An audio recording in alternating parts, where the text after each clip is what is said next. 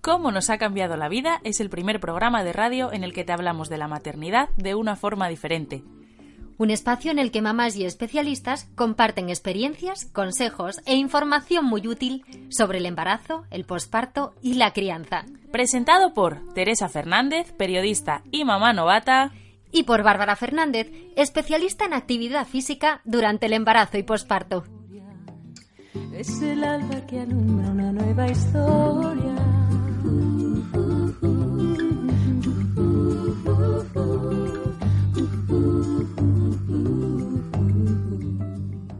Muy buenos días. La Organización Mundial de la Salud y UNICEF recomiendan una lactancia exclusiva hasta los seis meses y además hablan de las ventajas de mantenerla hasta los dos años. ¿Y por qué os hablamos de esto? Porque hoy os vamos a hablar de esa lactancia materna que se conoce como prolongada. Un término con el que muchos no están de acuerdo y a lo largo del programa os explicaremos por qué. ¿Cuáles son las ventajas de mantener la lactancia? ¿Existen inconvenientes? ¿Cuándo y cómo dejar el pecho? Es decir, destetar a nuestros hijos. Nuestra matrona al rescate nos sacará de esas dudas. Además, os traemos un nuevo fichaje. Una historiadora especializada en maternidad nos hablará de la figura de los mamones. ¿Os imagináis de dónde puede venir esa palabra? Pues todo eso y mucho más hoy en Cómo nos ha cambiado la vida. ¡Comenzamos!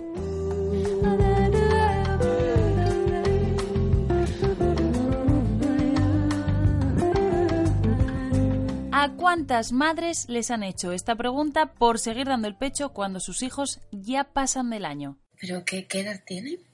Manuela. Manuela tiene cinco años. ¿Y aún toma teta? Ya decidirá ella cuando quiere dejarlo, mientras lo necesite. Es cierto que nos choca ver a un niño grande mamando. Pero por mucho que nos sorprenda, deberíamos evitar hacer este tipo de comentarios, porque no se les hace ningún favor a estas madres. Y lo peor es que muchas veces lo hacemos sin darnos cuenta. Bueno, aunque hay casos que se pasan de castaño oscuro. Os ponemos en contexto. Una jefa que se encuentra con su empleada dando el pecho en un banco en la puerta de la oficina. Alma, ¿se puede saber qué haces?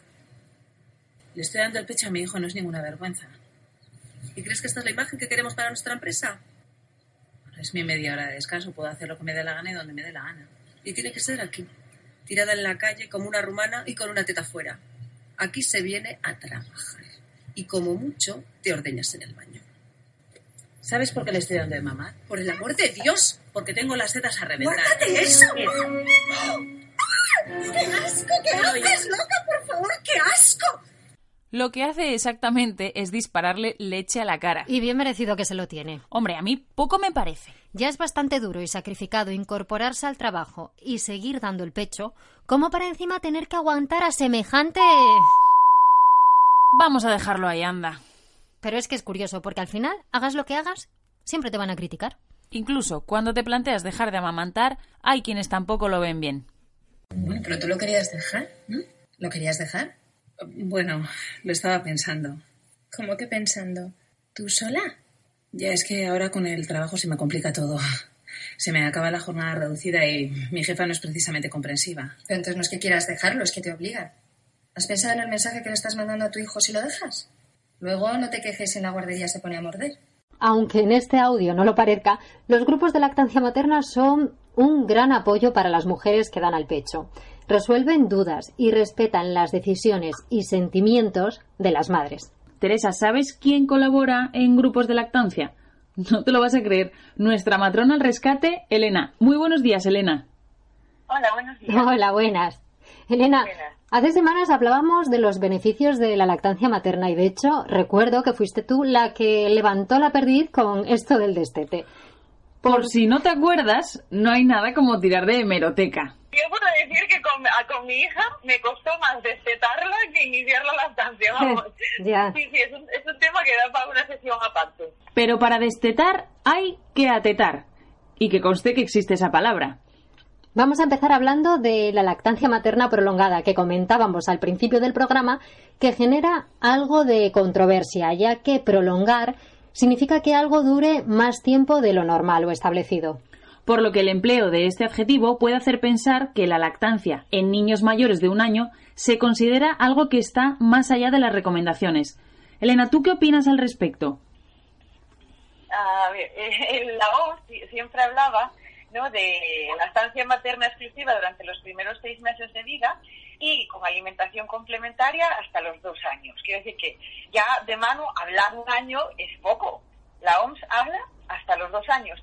Y esto ha sido matizado recientemente precisamente porque muchas mujeres piensan que es que hay que destetar a los dos años, que a partir de ese momento ya la leche no alimenta y demás. Entonces han matizado esto y dicen, recomiendan, ¿no? Pues hasta los dos años o, o más, siempre que la madre y el bebé quieran, porque beneficios hay siempre. ¿Eh? Entonces, eh, yo no hablaría de un año, hablaría de dos y, y, y remarcaría esto que, que, matiza la OMS, ¿no? De, de, que no es dos años marcarlo en el calendario, no es dos años o más. ¿Te parece si recordamos de nuevo esos beneficios que tiene la lactancia y que no se pierden porque se prolonguen en el tiempo? Más allá de, de los nutritivos el, básicos, ¿no? Pues está siempre ese eh, aporte inmunológico, esa pequeña vacuna que supone a, amamantar a nuestros hijos. Eh, todo el valor de probiótico que tiene la leche materna con esas bacterias buenas que colonizan el intestino. Yo, por ejemplo, pues eso, siempre que mis hijos se han puesto enfermos, saber que está ahí el pecho es, bueno, como un refuerzo, sobre todo cuando, cuando se ponen malos de, de diarrea, ¿no? Y pierden muchas bacterias buenas, pues con la leche materna está re reponiéndolas, ¿no? Incluso luego, cuando se les da antibióticos. Eh, sí, ¿por qué? Porque está repoblando toda esa flora que se pierde muchas veces con los antibióticos. Y luego está la parte afectiva, que si está presente ya desde el inicio, a medida que pasan los meses, pues, pues cobra cada vez más, ¿no? más, más importancia. Vamos a, hemos hecho los deberes también aquí Bárbara y yo, y, y, entre esas ventajas vamos a añadir también que se habla de menor incidencia de enfermedades infecciosas, menos alergias y eczemas de piel. Eh, muy importante también que recordar que a partir de los dos años la leche sigue siendo, como decía nuestra matrona, una fuente valiosa de proteínas, grasas, calcio y vitaminas. Y como curiosidad, se hizo un estudio tomando todos los jefes de servicio de un hospital y otras personas de edad similar que trabajaban en puestos de menor categoría y resultó, tachan, tachan, tachan, que los jefes habían tenido lactancias más prolongadas. ¿Qué te parece? Muy bien, muy bien. O sea que también hay una asociación entre la lactancia y la inteligencia, ¿no? Por lo que demuestra este estudio. Sí, sí. Que es curioso, sí, es curioso. Un, un pediatra que nos, bueno, que nos había dado clase, él decía que para que haya ¿no? como, como diferencias significativas, pues tienen que ser lactancias prolongadas de ocho meses, un año, eh, pues, pero que sí, sí, sí se nota, sí. A ver, yo todas estas cosas yo siempre intento transmitir, sobre todo, la normalidad. Porque sí es verdad que todos estos beneficios a veces en el uno a uno no se notan. Y las madres se les motivan porque pueden pensar, no, pues mi cuñado se da biberón y tu hijo está más sano que el mío. Porque esto es así, es decir, al final a nuestros hijos solo los podemos comparar con ellos mismos, ¿no? Yeah. ¿Qué hubiera sucedido si en lugar de pecho pues estuviesen a biberón? Y eso es imposible de saber.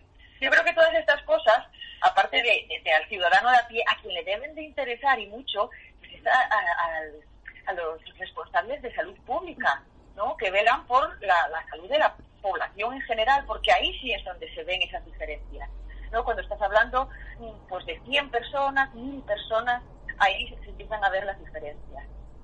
Y, y en torno a, bueno, a la lactancia existen muchos mitos y, y yo no sé si hay algo que las, a las madres las lleve a, a pensar que es bueno destetar en un determinado momento. Que digan, voy a tomar esta decisión porque para la salud del niño va a ser mejor. O tú has escuchado alguna madre que te haya comentado esto, que, que va a destetar porque considera que ya es mejor para el bebé. A ver, yo creo que afortunadamente pues cada vez las mujeres están mejor informadas y yo creo que ese mito pues está un poco ya eh, ¿no? pues desmitificado a, a, afortunadamente. Y es verdad que luego son muchas, muchas las circunstancias que pueden llevar a una mujer que debe destetar antes de los dos años que, que los que habla la OMS, fundamentalmente laborales, ¿no? O mm, otros embarazos, que, que, que luego son muchas cosas las que influyen. Pero yo creo que no, que, que hoy en día las mujeres están pues bien informadas. y- Sí. Es más, yo creo que influyen ya otros aspectos personales. Y, por ejemplo, un embarazo, quedarte embarazada mientras estás dando el pecho, es motivo para destetar, porque se habla de la lactancia en tándem también. Sí, Yo- sí, sí. No sería motivo en ningún caso, no. A ver, si por ejemplo, pues estamos hablando de una mujer eh, a la que se le ha diagnosticado una amenaza de parto prematuro, bueno, podría valorarse. Pero no, no, eh, no hay ningún riesgo para, para el embarazo, el hecho que estés dando el pecho al hijo mayor. Lo que sí es verdad es que la producción de leche baja bastante. eh, eh, muchas veces en ese embarazo se va a producir un destete espontáneo por parte del hijo porque la producción es significativamente menor y ellos se frustran un poco. Y luego también la madre pues le duele el pecho. ¿eh? Yo me vi en esa situación y, y bueno, pues no es que sea imposible ni que sea perjudicial para el embarazo, pero bueno, puedes sentir ganas de, de, de- no dar el pecho, porque te duele, entre otras cosas. Fíjate, yo había leído también, no sé si será verdad, que con los cambios hormonales les cambia, cambia el sabor de la leche. Yo eso también lo había oído, ¿eh? Y que como, lo, como lo notan, pues ellos empiezan a rechazar, no les gusta el nuevo sabor. Sí, hay cambios, ¿eh? Pues ya, ya me- a veces mismo con la regla, en el momento en el que la mujer que está dando el pecho a su bebé, pues le empieza a venir la regla, ahí puede haber también cambios que el bebé nos manifieste pues, con un cierto rechazo. Con el embarazo pasa lo mismo, pero yo casi señalaría como más importante el, el hecho de que baja la producción. Es que Que, a- que puede que, el- que al niño le importe un pimiento, ¿eh? Porque yo recuerdo que a mi hija yo le decía, hija, pues ya no sale nada. Y decía, ya, como diciendo, bueno... sí, sí. Pero aquí estamos. Ya, la leche es lo de menos, la leche Sí. es lo de menos. Lo que quieren es pues estar en contacto contigo y succionar. Entonces, que no sale leche, pues que no les importa. Depende del niño, claro, ¿eh? En Pe- caso yo lo viví así.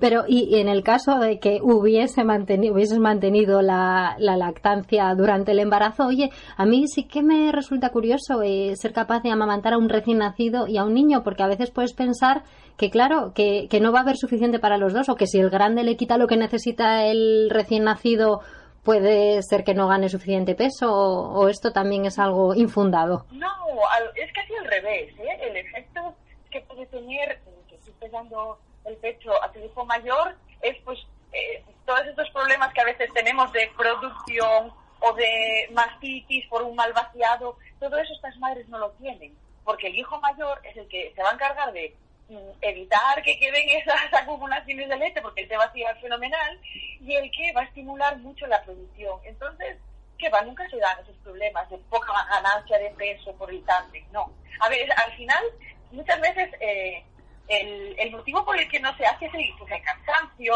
o que bastante ya tienes con atender a uno para tener a los dos en el pecho. Son más cuestiones de, pues eso, de sensaciones de la madre que, eso, de problemas reales, Sí. que no te gane o tal. Pero, pero, y, pero a ver, otra, ¿cómo, cómo sería el orden? Primero mamá el bebé y luego el niño más grande, o no, no aquí no hay orden. A ver, a ver, que a alguien se le está viendo el plumero aquí, ¿eh? No, hay quien puede poner a los dos niños a la vez, incluso uno en cada pecho. Decir, al final, el, a ver, el mayor no va a mamar tan a menudo como el pequeño. Si estamos hablando de un niño pues, de tres años, eh, al que más o menos pues, ya ha ido conduciendo, igual te mama dos tres veces al día. Bueno, yo se lo ofrecería, puedes poner a los dos a la vez, uno en cada pecho, o pues, dar prioridad al, al picnic y que luego venga al mayor, Al- postre. vaciar o se estimule pues, más producción. Estas madres que hacen tándem tienen más producción que una mujer que si se lo diera leche a un hijo. Entonces, Sí. no... A ver, yo no lo he hecho, pues no tengo experiencia personal, así como en otras cosas así. En esto no, porque yo sí tenía muy claro que no quería hacerlo. Nada más se sentía, ¿no? No porque lo hubiese mal o por cuestiones Sí. ¿no? de, del que dirán, sino porque realmente no me apetecía. Yo conozco una mamá que estaba en tándem con el mayor, con el mediano y embarazada del tercero. Y luego, claro, creo que hubo ahí una lucha de pezones a ver quién se quedaba con sin él. Pero bueno, creo que el mayor ya era algo mayor y comprendió que el chupito de por la noche se le había terminado, que llegaba otro a por él. cuando el niño lo que te mama es una vez al día, no hay ningún problema. ¿eh? Esta me decía que el mayor era la como... madre está un poco agobiada. Sí, bueno, esta estaba encantada concretamente, ¿eh? Además decía Sí, eso, que el, que el mayor era... que lo hiciese, seguramente, claro. Ya. Claro, es que, jolín. Bueno, yo. Porque si no, ya te buscas tú la vida para. Sí. Bueno, para despertar, lo que es lo que yo hice, ¿no? Eh, Embarazada de mi hijo, pues me las busqué para convencerla y que dejase de mamar, porque aparte de que a mí me dolía, y que a medida que, que avanzaba el embarazo, cada vez me dolíamos el pecho, el pezón, los pezones fundamentalmente, pues yo sabía que no quería. Y digo, cuanto más nos acerquemos al parto, más difícil va a ser convencerla de que no. Y a mí me daba luego pena, digo, cuando vea al pequeño mamar va a querer ella. Y luego, de verdad, no, no, no fue nada problemático. Lo ¿No? bien y se cerró bien, se cerró bien. Fíjate. Nunca más me pidió ni nada. A veces somos más nosotras las pajas y paranoias mentales que nos montamos que, que luego ellos. Elena, ¿tú cuándo destetaste a tu hija? Pues ella tenía tres años, un mes y 15 días. Y, Y yo fui de las típicas que pensaba, bueno, pues yo voy a dar el pecho hasta los dos años. Sí. Que a los dos años y un día, pues la iba a destetar como si nada. Y claro, las cosas no son así de fáciles. Claro. Porque eh, ella hizo algo que yo luego sí que he visto por ahí, que es muy típico, que a los dos años, lejos de, pues eso, de perder interés y de mamar cada vez menos, pegó como un repunte la lactancia. Hmm. Mi hija se volvió demandante como, como un bebé. Ay, madre. Sí. Claro, en ese momento en el que yo, pero esto es, es bastante habitual, ¿eh? Yo no sabía de ello, me pilló muy de sorpresa, pero es muy típico que en torno a los dos años el- eh, hay una- un subidón a la lactancia. Y, y claro, en ese momento en el que mis planes eran destetar a la niña, pues que no, que no hay tu tía. Al revés, mamá, mamá, muchísimo. Es que, y Y entonces, bueno, hay algo, ahí hicimos al tatas, tatas, hay algo, hasta que al final tuve que hacerle una fiesta, la fiesta de la tetita. ¿cómo, cómo, es algo que he leído por ahí, que se me había ocurrido. mí. cómo es eso? Cuéntanos. Al final, cuando son niños ya de una cierta edad que entienden, pues muchas veces necesitan como un punto y final, ¿no? Hmm. Un rito de paso, algo que ellos asocien a, bueno, pues hasta aquí hemos llegado. ¿no? Como el que le regala el Yo fui- chupete a los Reyes Magos, ¿no? Pues sí, eso es, eso es. Entonces yo fui preparándola como dos meses antes, y bueno, y ahora ya se acaba la guatería, ya es momento tal. Y, y le estoy hablando de eso, vamos a hacer una fiesta, el último día que tomes tetita hacemos una fiesta. Entonces, bueno, fui quitándole tomas, porque ella mamaba mucho, ya digo, mamá veía en la calle, de noche. Fui, fui quitando tomas, decir, bueno, pues ahora en la calle ya no tomamos tetita, solo en casa. En casa solo por la noche. Luego por la noche solo para coger el sueño una vez al día. Y ese último día hicimos la fiesta, tomó tetita y se acabó. Ya no hubo más. Sí. Nunca más la pidió, nunca más. Qué guay. Yo tenía miedo, yo tenía miedo, con lo bonito que ha sido vamos a acabar mal. Ya, lo, lo cerramos bien, lo cerramos bien y luego ella, te digo, eh, cuatro meses después nació su hermano, nunca me pidió ni se enfadó porque le diera a él, no. En este caso, No, no aplicaste, aplicaste aquello de una retirada a tiempo siempre es una victoria. Oye, y ahora que eso de, de quitar la tetita en la calle, nosotras eh, antes eh, escuchábamos fragmentos de películas en los que salían niños mayores amamantando y bueno, un poco los prejuicios sociales que existen en torno, en torno a este hecho. ¿Tú padeciste esa presión social? ¿Te sentiste violenta alguna vez? Porque los niños en el momento en que, en que se hacen un poco mayores empiezan a desnudarte. Te tiran de la camiseta, del sujetador. Les da igual, claro, ellos qué más edad, ellos quieren comer en ese ver, momento. yo en mi entorno pues sí que he oído cosas como de, bueno, ya va siendo hora, ¿no? Ya va siendo hora. Y tal, sin más, ¿eh? Porque tampoco yo daba pie a muchos más comentarios. Y luego sí es verdad que en la calle, yo que sé, acabas perdiendo el pudor totalmente, porque mm, de tanto, tanto, tanta- tantas tomas, tantas veces, es decir, que yo al final ya es una parte de mi cuerpo que, que tengo como, no sé, tan normalizada que, que ese pudor que quizás sí tenía al inicio, al inicio, pues cuando mi hija tenía un mes, dos meses, luego desapareció completamente y Hmm. yo ya no sentía nada, la verdad. Nunca nadie me dijo nada, no sé qué tal hubiera encajado, pero pero no, yo en ese sentido sí que quiero transmitir, porque a veces se dice, bueno, es que, la- que- como que las madres fuesen unas exhibicionistas. Ya. Es decir, yo, llegas a hacerlo con tanta naturalidad que no te das cuenta muchas veces que la persona que tienes delante pues puede sentirse violentada o, o puede darle corte, ¿no? El, el estar viendo un trozo de tu cuerpo que normalmente no, no enseñarías, pero, pero es que nosotros llegamos a hacerlo, fíjate, con, con mucha, muy automático, sin, sin ya darle ninguna importancia. Y, y nunca te preguntaron mm, cuánto tiempo tiene o hasta cuándo piensas seguir dando el pecho. Porque son dos preguntas. eh, Sí, sí, sí, sí, pero yo qué sé, yo no me sentí presionada.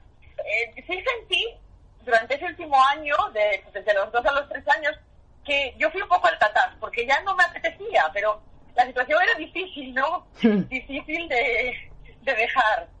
Y era más por mí, en realidad, ¿no? Una situación que a veces ya me, me saturaba un poco. Yo estaba cansada, pero, pero no sabía cómo cerrarlo. No, lo, que, lo de los demás, la verdad, a mí, pues habrán pensado muchas cosas, ¿no? Pero nunca me han dicho nada. Sí, bueno, cada uno en su casa hace lo que, lo que quiere y bueno, siempre se es libre de, de opinar. Que... Oye, ¿y ahora al pequeño le sigues dando el pecho? Y tiene 19 meses que va a ser el lunes y, y él toma, sí, sí.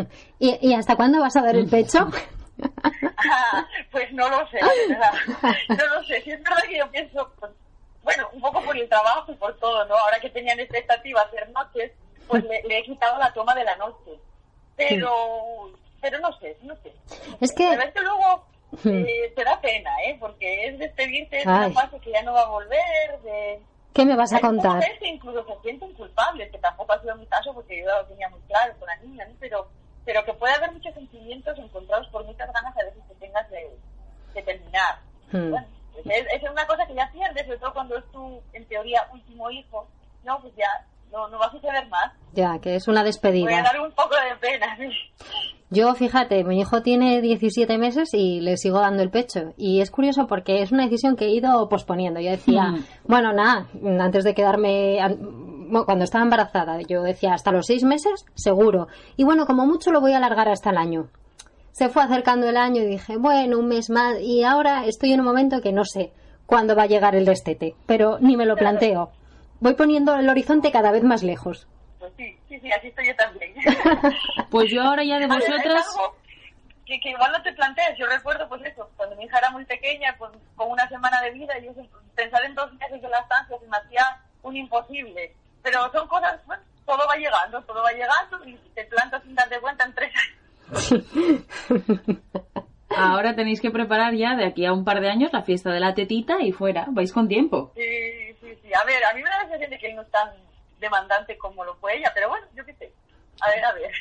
Y, y tú usaste la fiesta de la tetita, no sé, ¿alguien te contó otros truquillos que, que habían funcionado? sí que yo hablando un día pues con una asesora de lactancia, porque ella estaba un poco preocupada por el tema, ella me decía, bueno, que muchos niños se, dete- se, se destetan espontáneamente con, con el embarazo, que no fue mi caso, pero si no, ella también me decía que a veces recomendaban a las madres tomar anticonceptivos combinados, ¿no? Por eso de que baja la previsión, y los niños lo, lo rechazan.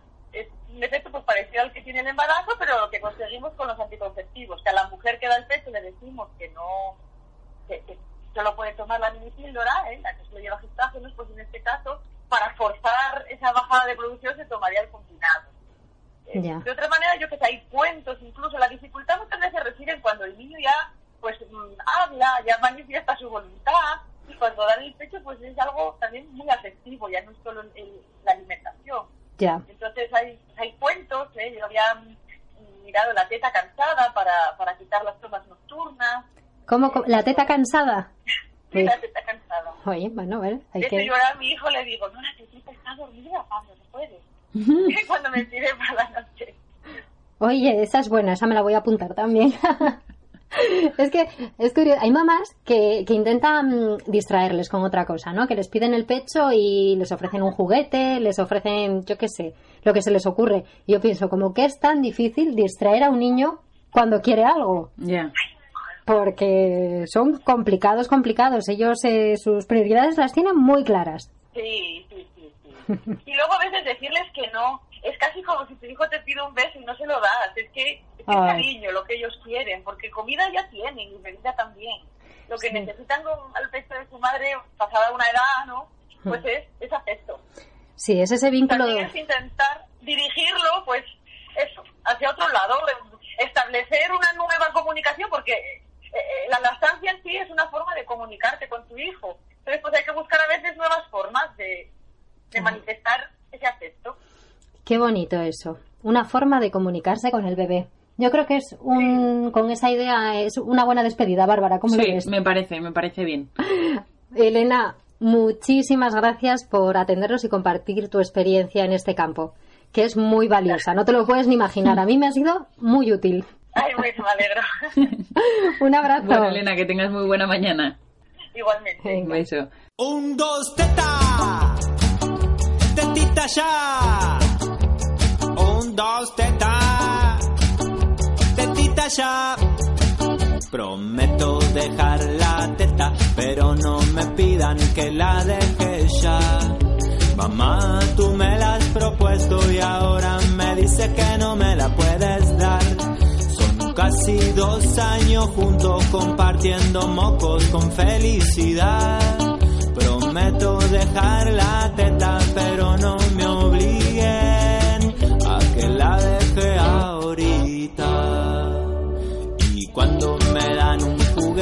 para que me olvide de la teta con leche, creo que no es necesario, prefiero que me digan la verdad. La teta no es transgénica, sin conservante 100% natural.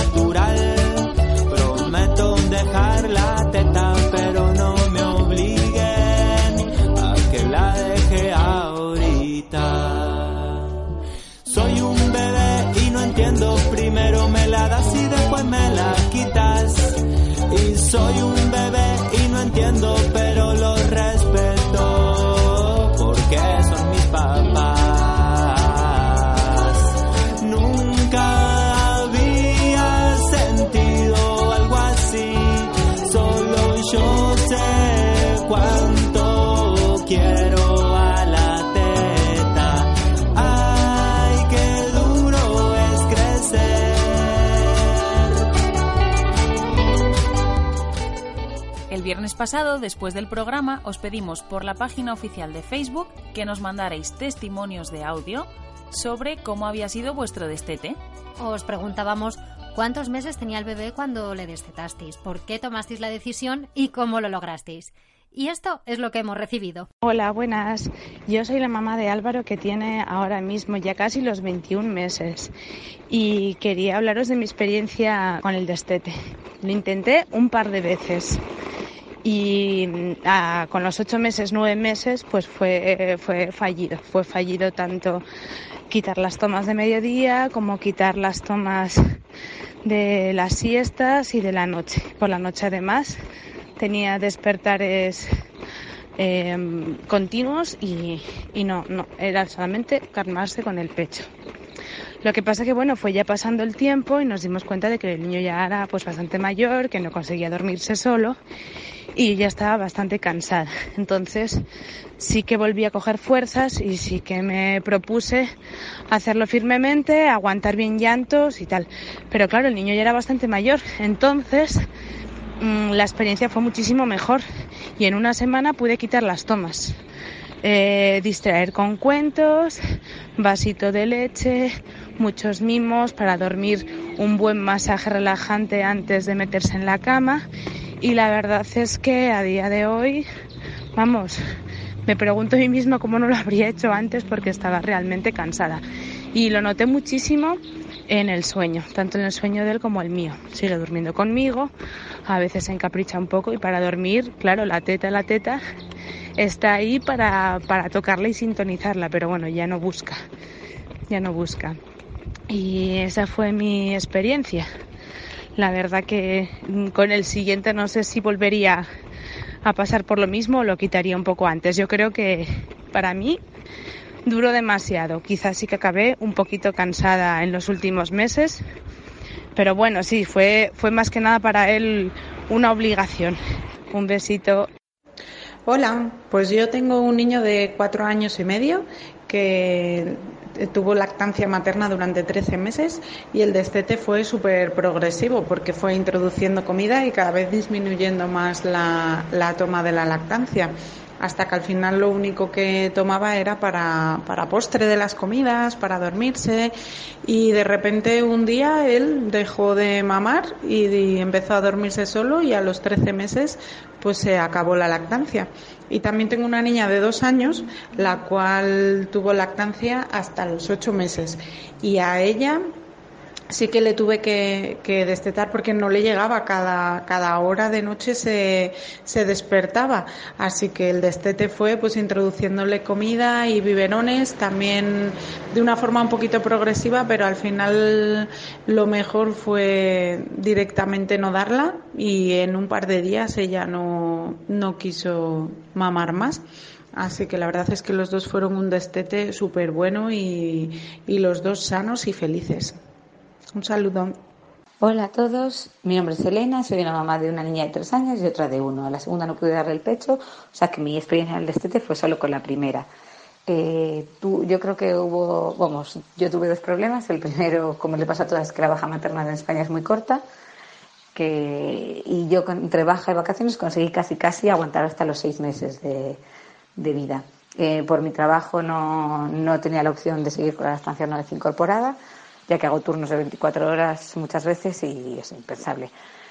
Eh, entonces, ese fue el primer problema. El segundo es que mi hija era eh, alérgica a proteínas de leche de vaca, que yo tenía dieta exenta, y al cambiarle al biberón tuve que darle hidrolizado, que es una leche que está peor, y entonces les cuesta más aceptarla. Eh, al, al ser un niño tan pequeño, creo que es muy difícil cambiar del pecho al biberón en mi caso, la verdad es que eh, le costó una semana no volver a pedirlo, el pecho, y realmente, aunque no lo recomiendo, yo lo hice en un día. En un día decidí hasta aquí me llegó porque sabía que me tenía que incorporar y la niña no podía seguir, y pasó hambre, todo ese día lloró, pasó mal, y al final del día conseguí que se tomara el biberón y a partir de ahí poco a poco pues fue pidiendo menos el pecho, aunque nunca se lo llegué a ofrecer, ¿eh? desde ese día nunca más. Eh, no te lo recomiendan porque existe riesgo de hacer mastitis. En mi caso funcionó porque prefería eso, un día de horror y una semana de regulín, que semanas y semanas de, de tira y afloja, porque creo que al final los niños lo pasan peor. Eh, ahora la mayor es una niña sana de tres años y está feliz y vamos. Pero en ese momento yo sí lo recuerdo con, con horror, porque son niños que les cuesta mucho coger el biberón. Son niños muy pequeños, básicamente. Pero cuando son más mayores, puedes hacer destete sin tomar ningún tipo de biberón, pero tan pequeñitos era, no, no había opción. Y nada, un saludo a todas. Hola, pues en mi caso el destete fue bastante sencillo. Fue cuando mi peque tenía nueve meses y un día, bueno, no recuerdo muy bien por qué fue, pero sé que tenía que darle un, un biberón. Entonces, bueno, conmigo no lo quería, entonces eh, mi marido se puso a dárselo, yo me tuve que ir de, de, la habitación porque si estaba yo cerca no lo quería, pero en el momento que lo cogió lo disfrutó muchísimo y entonces, bueno, yo tuve una sensación bastante eh, buena, me sentía un poco como aliviada, o sea, había disfrutado muchísimo la lactancia materna, pero bueno, entendí que era otra época. Él disfrutaba muchísimo con el biberón y bueno, entre que yo había tenido varias mastitis y, y demás, bueno, pues fue como un poco lo mejor para los dos y fue relativamente fácil, la verdad. Un saludo. Tomar la decisión de destetar puede generar auténtica angustia a muchas madres. Se ha comprobado que cuando las madres se sienten presionadas a destetar y no es lo que realmente desean de corazón, los niños perciben esta contradicción y se rebelan aún más ante esa decisión. Es interesante resaltar que la lactancia prolongada es vista erróneamente como un vínculo patológico entre la madre y el bebé. Sin embargo, esto carece de fundamento porque desistir patología, esta no deriva del tiempo de amamantamiento, sino de otras conductas involucradas en la interacción madre-hijo, independientemente de la teta. La psiquiatra Lucy Waletsky, experta en este tema, afirma que en realidad es el destete temprano forzado el que puede dañar el desarrollo emocional e incrementar las necesidades de dependencia. Una teoría que también avalaba la psicóloga estadounidense Mary Ainsworth, quien en sus trabajos demostró que los niños más pegados y dependientes de sus madres en los dos primeros años de vida tienen menos ansiedad al entrar al colegio y mayor dominio de sí mismos a los cinco años. Nosotras no contamos con estas especialistas, pero tenemos a nuestra propia psicóloga Esther Navarro, a la que le hemos pedido que nos cuente cómo afecta el destete en la relación madre-hijo.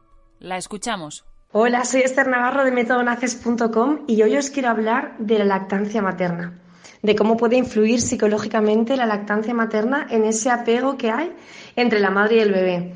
Y la verdad es que la lactancia materna supone un vínculo muy importante a nivel emocional entre la madre y esa criatura que se está alimentando no solo de la leche que le aporta su pecho, sino también de sus mimos, sus caricias, sus miradas, etcétera.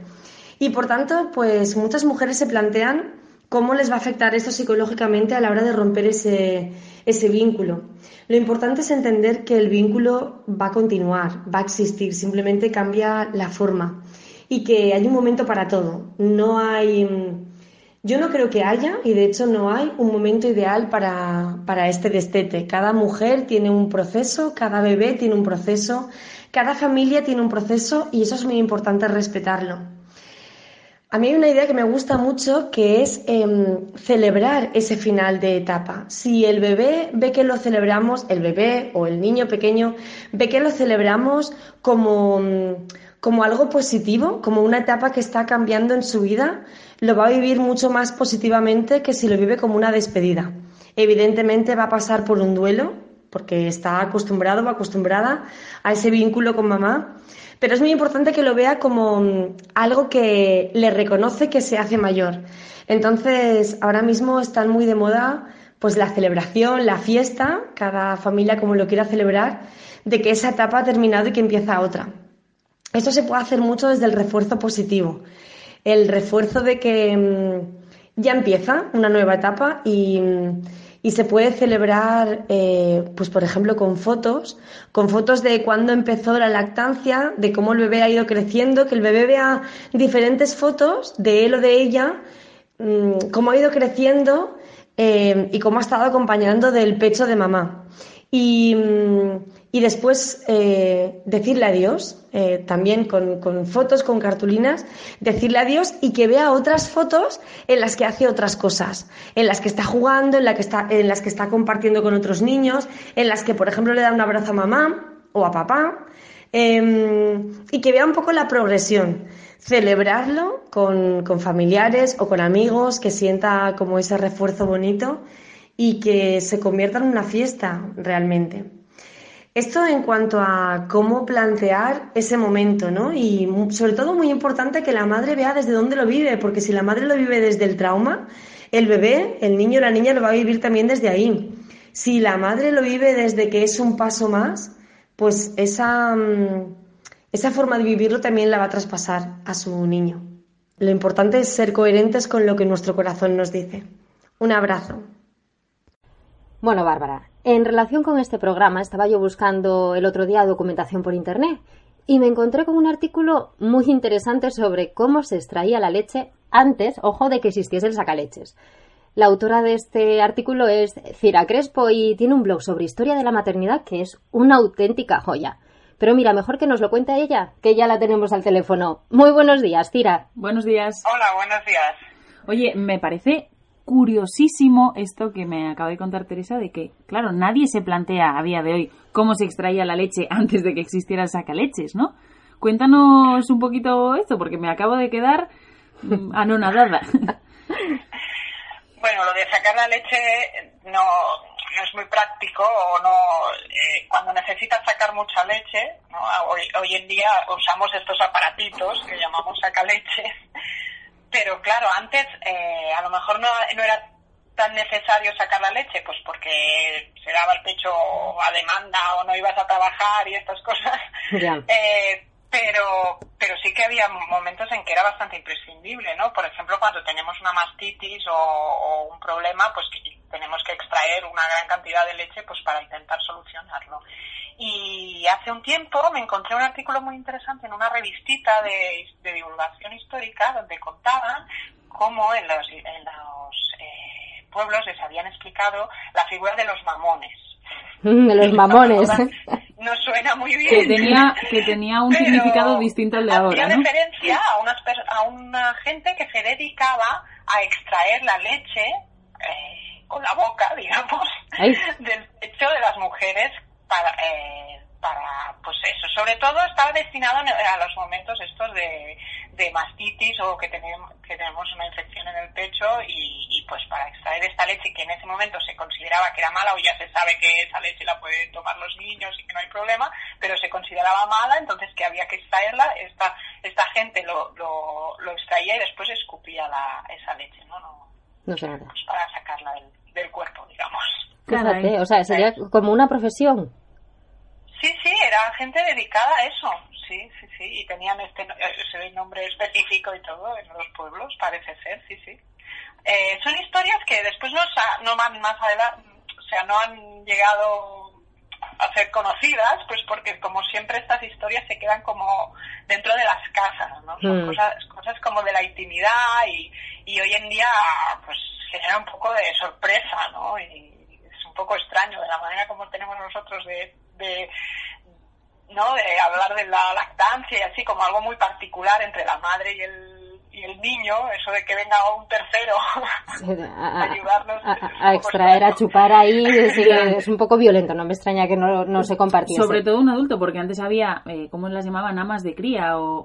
o- Las nodrizas. Sí, dices, pero- claro. Sí, eso es. Que al sí. final era otro bebé el que tomaba su leche también, pero que bueno, que dentro de lo malo con otros bebés es como que lo vemos relativamente natural, ¿no? Pero que claro, que te llegue un paisano, un señor o, otra chica eh, adulto a extraerte la leche eh, Claro que lo vía más- bucal. Lo más natural sería que, que el marido se encargase de eso, ¿no? De, sobre todo en una sociedad más antigua, más tal, que, que fuera el marido el que tocase las Claro, partes. y, a ver, yo creo, de hecho, creo, lo que pasa es que son historias que no se cuentan, ¿no? Eso en, Mm. las, en la gran historia no se habla de estas cosas, pero yo creo que lo habitual debía ser eso, claro, no sé, que la pareja se, se encargara de esto. Y de hecho, yo creo que debe pasar en algunas situaciones. Lo que pasa es que hoy en día es verdad también que el, el pecho está muy asociado a, a temas sexuales, no sé cómo decirlo, ¿no? Sí. Es como un, una...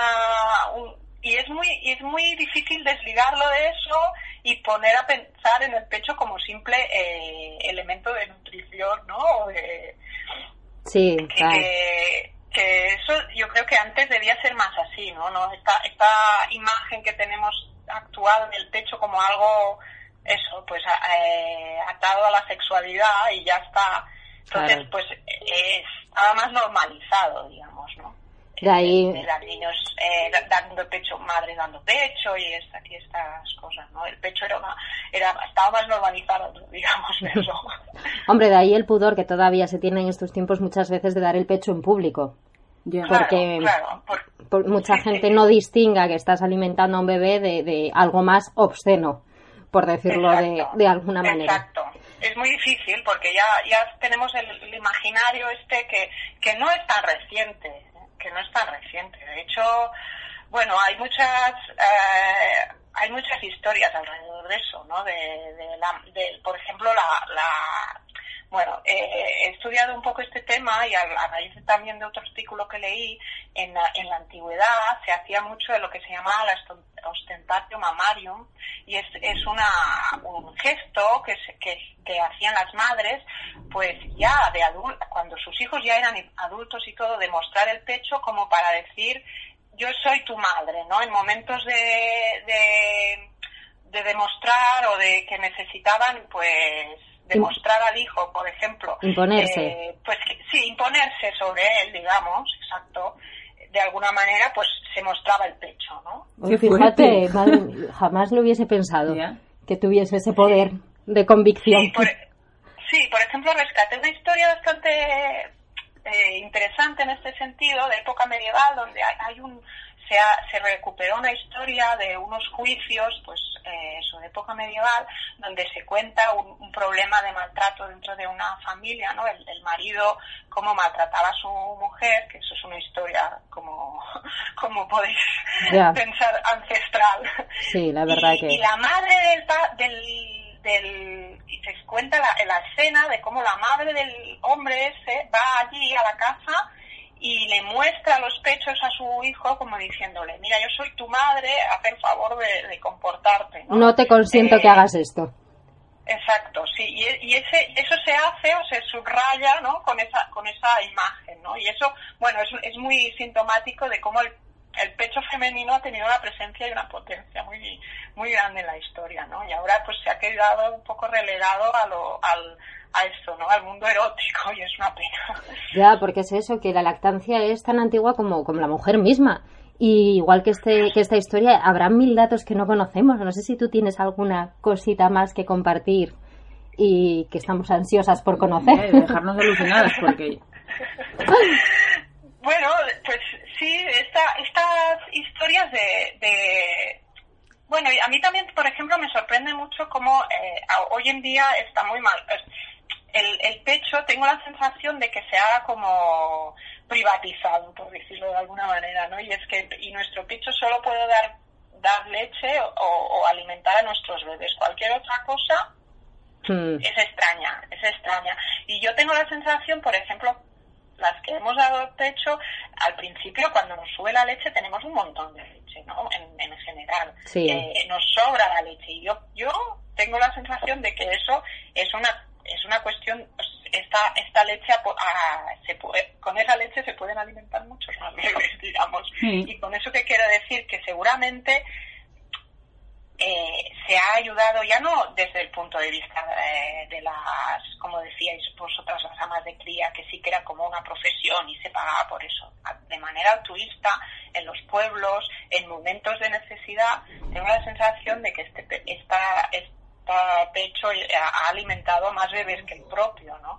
Hombre. y, y se ha creado comunidad, ¿no? Y bueno, lo del madre de leche es una cosa que en los pueblos aún se puede oír, ¿no? Esta ha sido mi madre de leche. Y hermanos de leche. Sí. Los Eso hermanos es, de leche también. Yo lo recuerdo Eso haberlo oído también a, a una tía abuela. Yo en mi familia también lo- se lo oía a mi abuela, pero no me acuerdo cuál era la relación. No sé si eran las hermanas de mi abuela que ten- o sea, o mi abuela que tenían hermanos de leche o unos primos suyos. Sé que había ahí un vínculo relativamente cercano, pero no me acuerdo concretamente cómo Claro, y eso es por, por eso, ¿no? Porque en su momento eh, esta mujer alimentó también, ¿no? A esos hijos y, y se crean unos vínculos que hoy en día pues, eh, son difíciles, son difíciles porque la manera en cómo es- hemos organizado el tema lo complica bastante. Pues yo diré que conozco un par de casos de mamás que han compartido pecho. ¿Ah, sí?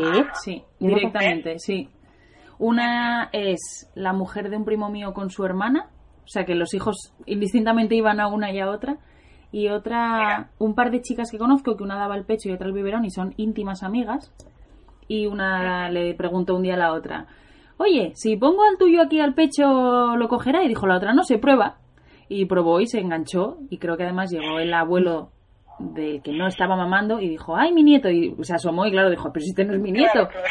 Es que es raro, es algo, porque yo he tenido, yo he sido madre y he tenido una sobrina con 20 días de diferencia, que estábamos criando a la vez, mi cuñada y yo, pero nunca nos atrevi, no, no sé, lo- yo lo, lo veía extraño. Yo, estas chicas, mm, fue porque un día en, salió el tema de otras que conozco que habían, se habían hecho amigas y una tenía mastitis. Y le dijo a la otra, qué pena que no estuviera en, en Oviedo ese fin de semana porque te hubiera dejado a mi hijo para que te ayudara a, a- a vaciar el pecho. Porque No hay mejor sacaleches que un bebé. Claro, y entonces dijo, Jolín, porque el mío la saca muy bien y te lo hubiera prestado. Dije yo, madre mía, qué confianza y qué em, seguridad tienes que tener a otra persona para prestarle a tu hijo, a que mame, ¿no? Y lo comentamos un día en clase y al tiempo me dijeron estas dos chicas, Bárbara, ¿te acuerdas aquel tema que habías sacado tú un día de prestar a tu hijo? Dice, pues mira, este fin de semana eh, nos pasó a nosotras. Dije, mira, pues fantástico. Oye. O sea, al- al- a mí me parece que es verdad que al principio, la primera vez que lo escuchas, choca, pero, pero me parece un gesto muy bonito. O sea, me parece que es una confianza plena en la otra persona y, un, y demostrarle cierto, bueno, cierto no, un total cariño. Sí, sí, sí, y además, bueno, ¿y por qué no, no? Es, es que en realidad, eh, sí, ayudas, eh, creas un vínculo, está bien, es, es, es un poco salir del, del, de lo tuyo, ¿no? De, a, a mí me parece muy interesante y muchas historias habrá de estas. Seguro. es que no, No se dicen. no es fácil hablarlas, ¿eh? Es, es curioso, pero sí que es un poco tabú. Sí, sí. Y seguro que, vamos, ahora que nos están escuchando, digan, estas locas que están diciendo aquí compartir la teta y, bueno, No, habrá gente que diga, Buah, esto ya se hacía en mi casa hace, Sí, o yo seguro. siempre lo vi. Que, claro. Sí, seguro, seguro. Yo a la que empiezo a hablar de estas cosas, eh, yo, yo lo hago mucho porque como, bueno, me dedico a la historia de la maternidad y es una manera de encontrar historias eh, increíble, ¿no? A la que empiezas a hablar de estos temas, todo el mundo, la gente mayor empieza a recordar historias que, que le venían que no no no había nunca no, no había nunca hablado no y en relación a esto a lo mejor le- les interesa a los oyentes yo les propongo que pongan caridad romana en el Google. Ah. Google Imágenes por ejemplo. Eh, y se van a encontrar unas imágenes muy curiosas porque Caridad Romana es una, una, una historia, detrás de, las, de, esta, de este título, digamos, hay la historia, una historia de época romana, bueno, eh, tampoco voy a entrar al 100, al 100 detalles, digamos que es la historia de una mujer, de una mujer, sí, que su padre está en la, en la cárcel por X razones y, bueno, es, una historia eh, mitológica, digamos y, y se está muriendo, entonces la, la mujer va a la cárcel y le da pecho para, para alimentarlo para que no se muera. Y es una historia que ahora mismo Caray. eh, en nuestros, en nuestros estándares morales es Sí, sí, eh, sí, rompe todos los esquemas. todos, todos, muy fuerte. Pero es un, pero ha sido reproducida por los, por grandes is- artistas eh, y hay muchos cuadros eh, representando esta escena.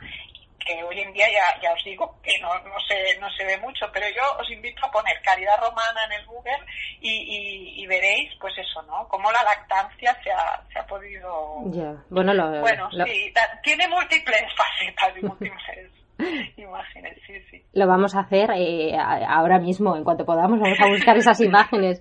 Mira, es un proyecto, eh, tú eres historiadora, pero la verdad que es un proyecto muy interesante, reflejar y recopilar, recuperar la historia de la maternidad. ¿Cómo llegas a ello? Bueno, yo, eh, pues como, como tanta otra gente, ¿no? Con sus, sus proyectos, yo, yo entré con la maternidad, ¿no? Que, que como, como a muchas mujeres me cambió mucho de intereses, de... eh, y, y de lo que venía haciendo de historia, que no tenía nada que ver, empecé a investigar y encontré algún librito pequeñito donde me, me hizo entrar, en- eh, tener curiosidad por ciertos temas, fui tirando de los hilos y empecé con un, con un blog, que es el que el que, el que habéis eh, consultado. Dinos el título, porque no lo hemos mencionado todavía, el blog. maternalias eh, creo que es pero bueno poniendo maternalias y mi nombre si, que- si queréis Cira Crespo eh, aparece y allí pues he recopilado un, un montón de historias de este tipo no curiosas y y por otro lado también eh, aprovecho para decir ya hace hace unos años pero también tengo un libro Ah. donde también eh, aparecen algunas historias, por ejemplo, lo de la caridad romana, está también allí explicado, eh, que también se llama Maternalias, o sea, muy fácil de recordar todo. si os interesa, es un libro muy muy pequeñito y muy fa- de lectura muy fácil y, y también se puede... se puede- Pues Bárbara, si te apetece hacerme un regalo, lo dejo ahí. Qué sutil eres, ¿eh? y, y eso sí, pues eh, ahora de todas maneras es verdad que ya eh, hace un tiempo que he abierto un poco el- la mirada y, y voy más allá de la maternidad. He empezado a mirar cosas sobre la historia de las mujeres en general. Eh, y tengo ya estoy el blog de maternalias ahora mismo no lo no está así sin, con las historias que tengo no, no he puesto más cosas. Y tengo una página que es siracrespo.com y allí también voy poniendo otras historias pero ya de la historia de las mujeres de más de manera más general Pues anda que, anda que no tienes tarea. Ya. sí sí sí no Por- se me acaba eso bueno Pero es cierto esto de que la maternidad cambia y te hace crear nuevos proyectos. Mira, este programa de radio también Ya, surgió así. a partir de eso también. A raíz de, de la maternidad, de, de intentar eh, aclarar muchas dudas que se tienen, que no se comentan, curiosidades y sobre todo esta parte de la historia eh, nos, nos encanta. Sí. Y cada día que descubrimos algo nuevo nos quedamos eh, alucinadas. Cira, nos encantaría que alguna vez poder llamarte y que nos comentases alguna cosita más. yo encantada encantada Pues nada, ya te hemos liado. Pues, pues sabrás de nosotras. Tendrás noticias nuestras. Un abrazo. Un abrazo sí. enorme y recordamos eh, que se llama Cira Crespo, que su blog es Maternalia o Cira Crespo también. Y, y que quien esté interesado en seguir todas estas historias, pues es la mejor fuente a la que puede recurrir. Eso es. Un abrazo enorme. Que tengas muy buenos días. Hasta luego, buenos días Con este redoble de tambores anunciamos que es hora de concursar. ¿Recordáis que la semana pasada propusimos que la respuesta del concurso la dierais a través de la publicación del Centro Mamá Sana? Pues os tenemos que anunciar que por fin tenemos ganadora. Enhorabuena a Covadonga que nos ha escrito a la página de Facebook y nos ha puesto que el título de la película es Porque lo digo yo.